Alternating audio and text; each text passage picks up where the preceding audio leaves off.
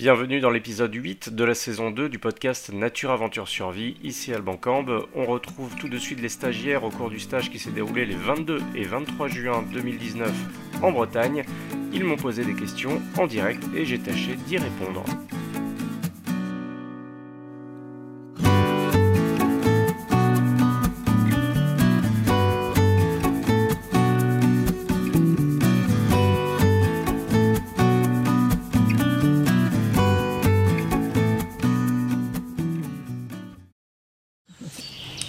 Allez, on passe à Arthur. Quelle est ton opinion sur le mouvement survivaliste et la volonté de certaines personnes de se préparer à, une chute de la civilisation ou même euh, ta vision sur euh, ces générations qui forment un retour, sur, retour à la Terre? Je avoir ton opinion là-dessus.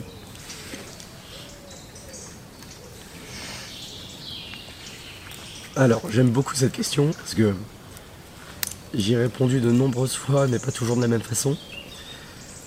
Déjà, il faut savoir ce que c'est qu'un survivaliste. Le survivaliste, au terme où euh, on l'entend généralement, pour les gens qui ne sont pas initiés, c'est euh, un, gros méchant qui est dans un bunker avec des boîtes de conserve et des armes à feu. Or, même si au début j'étais particulièrement euh, frileux à l'idée d'être associé en fait au mouvement survivaliste. Aujourd'hui, je le dis, euh, non, que ça me dérange beaucoup moins. C'est que le mouvement survivaliste, en fait, il est incompris. Aujourd'hui, le survivaliste, ce qu'il cherche à faire, comme tu l'as dit, c'est pour certains un véritable retour à la Terre. C'est pour certains juste s'extraire un petit peu de la civilisation, s'extraire d'un monde qui leur paraît fou. Et je suis totalement d'accord, notre société aujourd'hui est aliénante. Donc euh, même moi, j'ai besoin de m'extraire de temps en temps. Pour le moment, je m'extrais en allant dans les bois, en faisant une journée ou un bivouac d'un week-end. Cette recherche d'autonomie, ça peut passer par des gestes tout simples, comme cultiver un potager, apprendre à faire des confitures, apprendre à faire des conserves pour conserver les fruits du potager, récolter l'eau de pluie pour arroser le potager. Toutes ces petites choses qui font que finalement tu vas finir par ne compter que sur toi-même. Et pas trop sur le système de distribution d'eau, sur Monsieur Édouard Leclerc, sur Monsieur Carrefour, etc. Donc il y a ce côté autonomie qui est très important. Mais comme tu l'as dit, bah, ce qui est essentiellement médiatisé, c'est une frange du survivalisme qui est relativement réduite, qui consiste à dire qu'il va y avoir un effondrement, que ça va être de la guerre, etc. Alors, faut comprendre que l'humain, il a toujours une bonne intention de départ. Et si on se demande pourquoi ces gens-là, ils commencent à s'armer jusqu'aux dents pour essayer de se défendre face à une crise potentielle, quelque part, c'est parce qu'ils recherchent la sécurité. Or, de nos jours, on est tous habitués à avoir le téléphone dans la poche et si on a un problème, on appelle la police. Ces personnes-là, et personnellement j'en fais un peu partie, pensent que la sécurité, et notamment la sécurité d'une famille, doit être prise en charge par les acteurs de la famille. Donc en l'occurrence, ben, on peut pratiquer des sports de combat, euh, de cette défense, on peut pratiquer le tir dans, dans une optique de légitime défense, même si là, bien sûr, ce sujet est extrêmement casse-gueule et on ne va pas rentrer là-dedans. Mais l'idée, c'est que ces personnes-là essayent de se préparer pour, entre guillemets, survivre. Et eux, ils y mettent de l'énergie, de l'argent, en guise de préparation à la survie. Alors que dans un stage de survie, on vous apprend à vous démerder sur le terrain. Eux, c'est en amont qu'ils essayent de vraiment euh, faire cette euh, démarche-là. Donc, quelque part, c'est louable, bien sûr. Mais évidemment, ça a été extrêmement déformé par les médias, ça a été extrêmement déformé euh, par la télévision, par euh, le cinéma. Et cette image-là, en fait, elle provient d'une une autocritique qui a été réalisée aux États-Unis suite à la guerre froide. Puisque pendant la guerre froide, les gens bah, construisaient des bunkers, stockaient des provisions en vue d'une éventuelle attaque nucléaire. Mais réalisant que l'attaque nucléaire ne s'était pas produite, ils ont préféré en rire. Et c'est pour ça que dans les séries télé, dans les films, le personnage du survivaliste en général est complètement déjanté ou fait un petit peu peur. Parce que c'est ça finalement que les médias recherchent. C'est euh, ce côté un petit peu râpeux qui permet de mettre les gens euh, sous les projecteurs. Donc euh, bah, il suffit de voir le traitement qui est réservé au salon du survivalisme par les médias. Je pense en particulier à cette émission intellectuelle qui s'appelle Quotidien, qui ont réalisé un reportage de, si je ne m'abuse, 4 minutes. Il y avait 3 minutes euh, 30 on voyait des gens justement qui parlaient d'effondrement, de guerre, des trucs vachement anxiogènes. Et c'est que les 30 dernières secondes où il y avait un petit papy, le journaliste lui demande euh, Alors vous vous préparez à la guerre? Et le gars il dit Bah non, moi j'aime juste randonner dans la forêt. Et je pense que, vous voyez, le décalage il est là.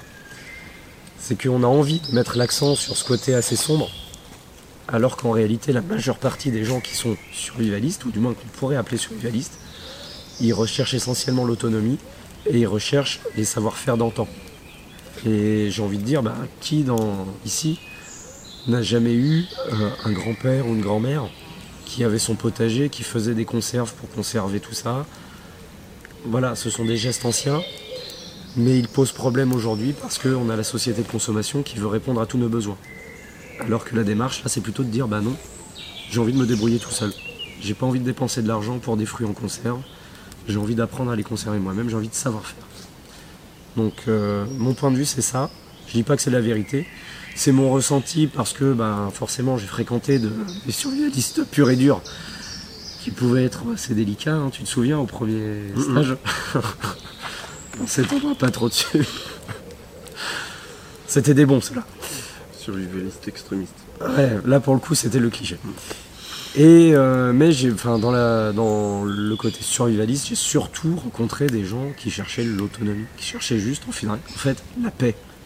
Donc on a une frange qui se prépare à la guerre, mais on en a une grande majorité qui cherche tout simplement à avoir la paix.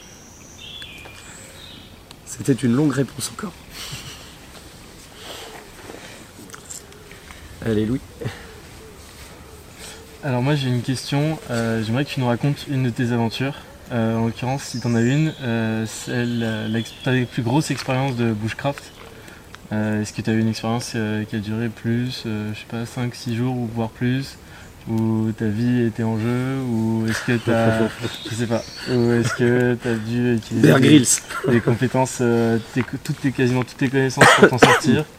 Et si oui, ça a duré, pourquoi, comment? Sans lieu?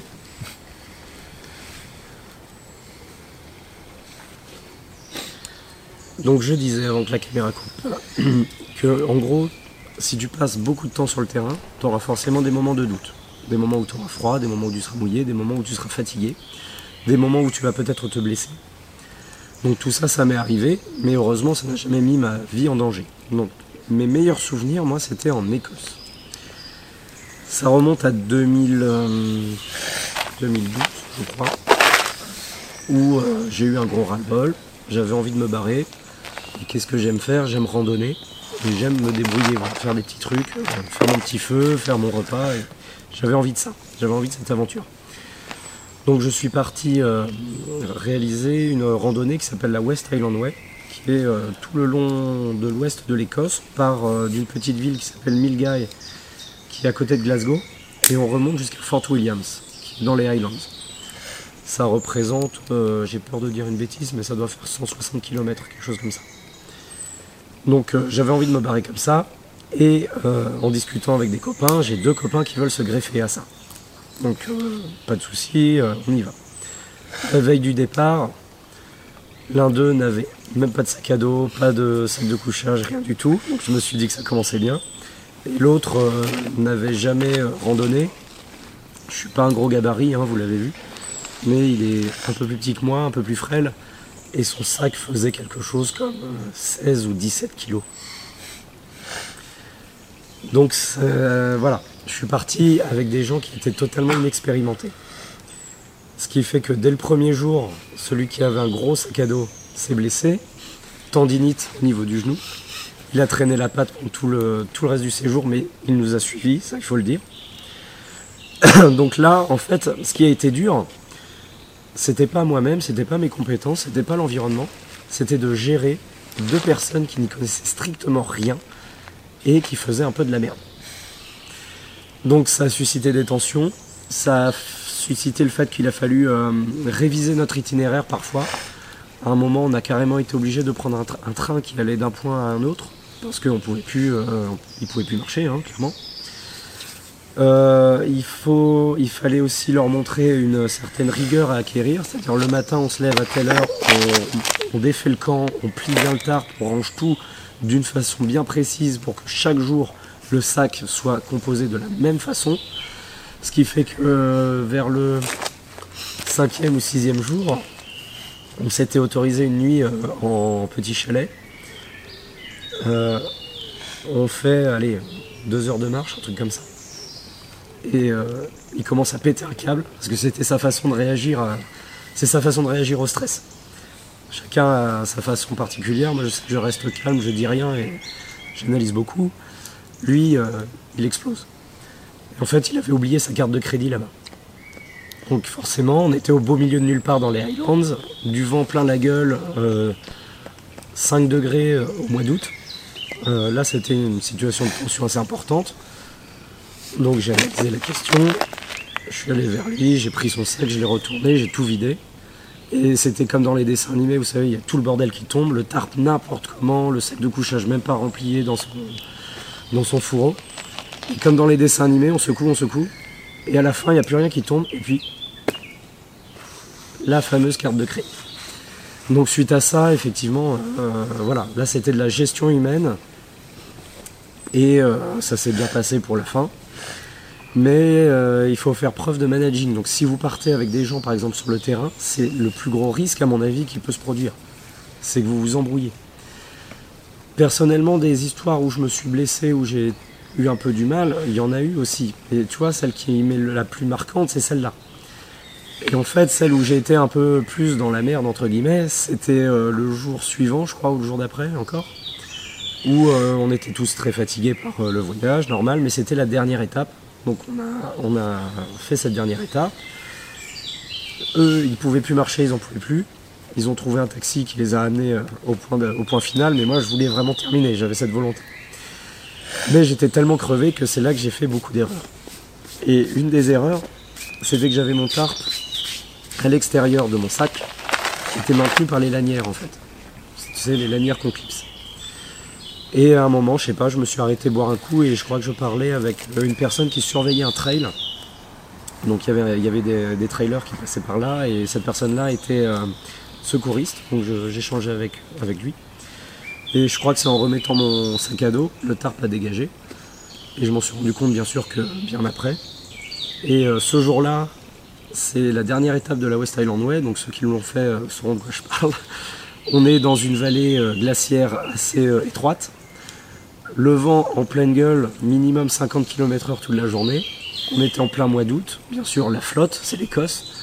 Et 2 degrés euh, de température annoncée, euh, ressentie, c'était zéro, alors que on s'attendait plutôt à un temps, un temps d'été. Et là, pour le coup, j'ai commencé à sentir ce que c'était vraiment l'hypothermie. Cette sensation de perdre un peu euh, la dextérité dans ses mains, même de plus trop sentir ses pieds alors qu'on marche, commencer à sentir qu'on se refroidit vraiment et euh, bah, pour ne pas être allé trop loin, parce que quand même j'avais de quoi me couvrir, bah ouais, c'est une sensation qui fait quand même très très peur. Même si c'est même si c'est bénin. C'est une façon de se sentir partir qui est lente, mais que tu sens certaine en fait. Donc les gens qui décèdent d'hypothermie ou qui rentrent vraiment en hypothermie, je me dis mais quel calvaire ils doivent endurer. Parce que quand tu ressens ces sensations-là, tu commences à vraiment sentir les limites de ton corps. Et là, tu te dis que bah, tu peux compter en fait que sur toi-même, parce que tu es au beau milieu de l'Écosse. Les gens n'ont pas été assez fous pour sortir aujourd'hui sous la flotte, etc. Donc il n'y a personne autour. Donc tu vas devoir vraiment te démerder par toi-même. Donc ça, tu vois, ça a été une des expériences qui m'a le plus fait prendre conscience que, ok, tu aimes la randonnée, tu aimes le bushcraft, tu aimes euh, juste identifier des plantes, mais il te faut un certain bagage derrière en, termes de survie, avec des guillemets, pour savoir analyser ce qui se passe réellement. Parce que sinon, c'est vrai que tu peux très facilement tomber dans ce genre de, de problème. Et je fais le lien également avec la déshydratation. Des fois, on s'en rend pas compte, mais on est totalement déshydraté. Euh, rien que ce matin de vous parler, de vous coacher, de vous montrer des choses, je n'ai pas pris le temps de boire suffisamment. Et il y a un moment où je me suis senti juste, euh, bon, bah, avec les idées un peu embrouillées, je me suis dit, mais ouais, mais t'as pas bu depuis un moment. Et en fait, la déshydratation, on ne s'en rend pas compte. C'est-à-dire que à partir du moment où vous avez la sensation de soif, vraiment, c'est déjà que vous êtes déshydraté, c'est déjà que vous avez perdu de l'eau. Donc cette sensation-là, il faut être capable de l'analyser très vite. Le fait que ah, Certains prennent ça pour de l'hypoglycémie en fait. Mais euh, bon, l'hypoglycémie, c'est une autre question. C'est euh, une sorte de mythe, entre guillemets. Bref. Mais en fait, c'est ça. C'est ce moment où euh, on commence à se sentir un peu dans le brouillard. Et ça aussi, la déshydratation, c'est quelque chose auquel il faut faire attention. Et il y a de nombreuses histoires qui mêlent déshydratation et hypothermie. Le cas de nombreux alpinistes qui s'aventurent euh, dans la mer de glace ou tout simplement dans, dans des sommets enneigés. Et à cause du froid, ils n'analysent pas ce qu'est leur sensation et surtout ils n'analysent pas le fait qu'ils soient en train de se déshydrater et ils meurent de déshydratation alors qu'ils sont entourés de neige ou de glace. Et alors qu'ils ont encore leur réserve d'eau euh, dans le sac. Mais juste parce qu'ils ne l'ont pas senti venir. Et ça, du coup, c'est des, c'est des petites choses à acquérir. Et il suffit de passer du temps à l'extérieur pour, euh, pour l'expérimenter, en fait. Ça répond à ta question? Oui. Ouais. Bon, après, il y a plein d'histoires avec euh, croiser des sangliers à 3h du matin, le chevreuil qui te gueule euh, juste dans l'oreille euh, à 3h du matin aussi quand t'es dans ton hamac. Tout ça, c'est plus, c'est plus amusant, tu vois. Parce qu'on s'en sort bien. Que ces choses-là, effectivement, ça pourrait mener à une situation de survie si tu n'es pas capable d'analyser avant.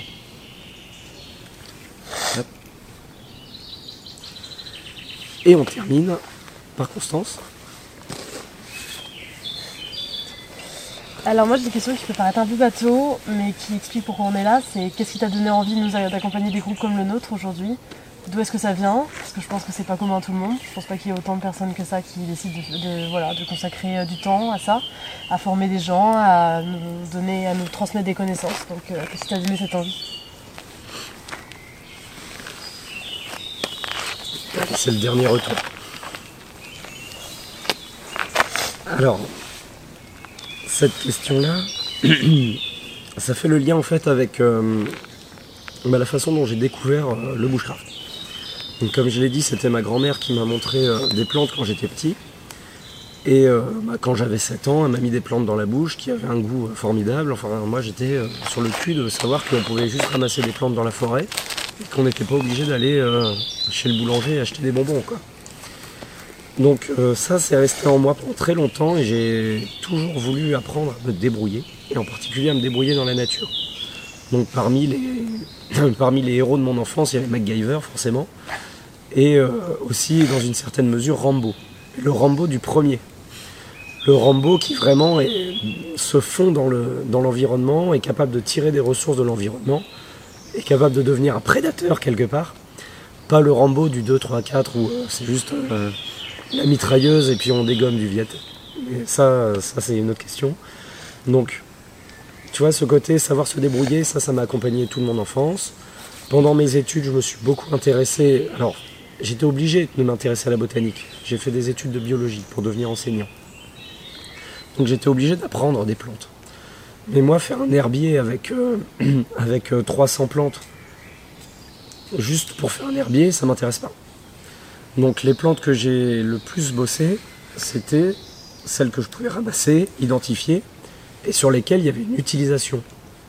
Et le fait de chercher à chaque fois la petite utilisation médicinale, même si c'est juste traditionnel et que ça n'est pas avéré par la science, rien que ça, en fait, ça permet de beaucoup mieux retenir les ressources naturelles autour de nous. Donc petit à petit, ben, j'ai engrangé comme ça des connaissances, et, et en vérité, le mot bushcraft, je ne l'ai rencontré que très très tard. Je crois bien que c'était même après l'Écosse. Euh, ça devait être en 2013, un truc comme ça, en regardant des vidéos YouTube. Donc, euh, je pense à Paul Kirtley, euh, un, instructeur de bushcraft euh, britannique. Je pense à Jacob Carou, qui est un Français qui fait également des vidéos euh, de bushcraft d'excellente qualité. Et voilà, j'ai enfin réussi à mettre le mot bushcraft sur ce que j'aimais faire. Parce que au début, voilà, on était mal à l'aise. On, parlait de survie, parce qu'il n'y avait que ce mot-là. Il y avait les émissions de survie à la télé avec Bear par exemple. Mais ce que j'aime faire, c'est pas courir dans tous les sens, bouffer des trucs dégueulasses, même si vous avez mangé des fourmis, on va le dire. Euh, parce que c'est bon, les fourmis, il faut le savoir. Euh, L'idée, c'est euh, de pas de pas rendre ça sensationnel. Moi, j'aime bien un truc posé, calme. Voilà, on est autour du feu, on mange bien, on discute. C'est super sympa. Et donc, ces connaissances, je les ai accumulées. Et mon boulot, bah, c'est d'être enseignant. Donc, quelque part, ce que j'aime dans mon travail, c'est faire de la pédagogie, c'est transmettre. Et j'ai commencé tout simplement à transmettre à mes collégiens. C'est-à-dire que la première année où je me suis mis à enseigner en région parisienne, j'étais dans un collège dans les Yvelines. Et là, j'ai eu la chance euh, que les personnels de direction me fassent confiance. Je leur ai dit, bah, j'aimerais bien faire un club survie. Alors qu'il y avait le club choral, le club journal, le club euh, échec. Voilà, moi je suis arrivé, je leur ai dit, je veux faire un club survie. Bah, ils m'ont dit, ok, carte blanche, vous y allez. Et en fait, le mot survie, c'était juste un prétexte pour enseigner ça aux enfants. Donc euh, on les amenait dans les. Enfin, je les amenais dans, dans un parc, on avait les ressources naturelles, on faisait du feu, etc. C'était génial, je me suis éclaté. Suite à ça, euh, on publiait chacun de nos petites, euh, chacune de nos petites activités sur mon blog sous forme d'articles. C'était les élèves qui proposaient la rédaction, etc. Donc il y avait un travail aussi de retranscription finalement. Et en fait, c'est suite à ça que ça a pris un petit peu d'ampleur. Fred, euh, avec qui euh, j'étais ami depuis euh, bah, que j'étais passé dans la salle de self-défense, donc Frédéric Faudemer qui tient un club de self-défense à Rennes, me contacte et me propose de faire un stage pour les adultes. Alors là, j'étais tenu à la fois par l'amitié que j'ai pour Fred, parce que j'avais envie bah, de lui faire plaisir, de lui rendre ce service-là. Parce que Fred est très aussi euh, accueillant dans le sens où il fait venir beaucoup de gens pour, euh, animer des stages, pour proposer une autre vision de la self-défense que la sienne. Et c'est en ça que c'est super, euh, super louable de sa part. Et il voulait faire un stage de survie. Moi j'ai dit, banco, on essaye. Ça s'est très bien passé. Et ben, ça nous a donné envie finalement de continuer sur, la durée, au moins une fois chaque année. Donc euh, suite à ça, j'ai créé une association parce que un des points que je défends aussi, c'est que c'est une passion. J'ai envie de transmettre ma passion. J'ai envie de vous montrer que c'est pas difficile de sortir et de s'amuser à faire un petit feu, vous voyez, à, à trouver des plantes, à bricoler des petits trucs. Donc c'est une passion que j'ai envie de transmettre, mais surtout, j'ai pas envie d'en vivre. J'ai vraiment pas envie de créer une école de bushcraft de laquelle je serais dépendante financièrement. J'ai pas envie de payer mes factures avec cet argent-là. Et quelque part, c'est euh, un acte chevaleresque, hein, on pourrait dire.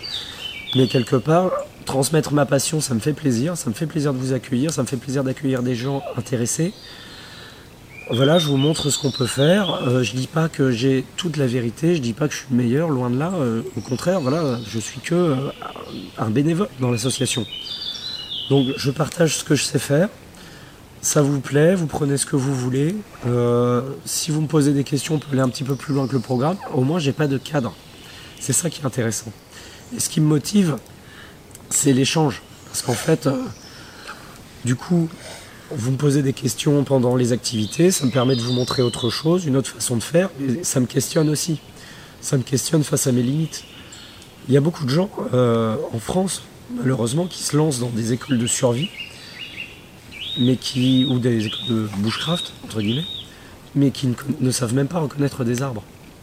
Et je pense que la base du bushcraft, justement, c'est cette connaissance de la nature qui est importante. Et ce que j'aime, c'est justement partager ça, comme je le ferais avec des élèves finalement. Seulement vous êtes adulte, donc euh, c'est de façon beaucoup plus détendue. On peut dire, euh, on peut se lâcher un peu euh, sur le vocabulaire, on peut faire des blagues, et puis on peut aller beaucoup plus loin, quoi. Et bah, par exemple, c'est le cas de Sébastien. L'année dernière, il avait déjà un certain bagage, il connaît déjà euh, pas mal de trucs. Ce qui fait que bah, en aparté, on peut progresser un peu plus qu'avec des gens qui découvrent totalement. Et puis bah, cette année, il revient. Parce que J'ai encore appris des choses. bah, tant mieux. Parce que bah, on essaye de. Voilà, j'essaye de proposer le plus possible. Quand je vois que j'atteins une de mes limites, bah, ça me fait poser une question et au moins ça me force à progresser. Et quelque part, je rejoins la question d'Olivier. C'est que ça me permet de mettre à jour aussi mes connaissances. De me confronter vraiment à ce que veulent savoir les gens. De me confronter à ce que les gens sont capables de faire. Et comme ça, bah, petit à petit, moi aussi je progresse. Et c'est ça qui m'intéresse parce que j'ai envie de progresser dans cette discipline.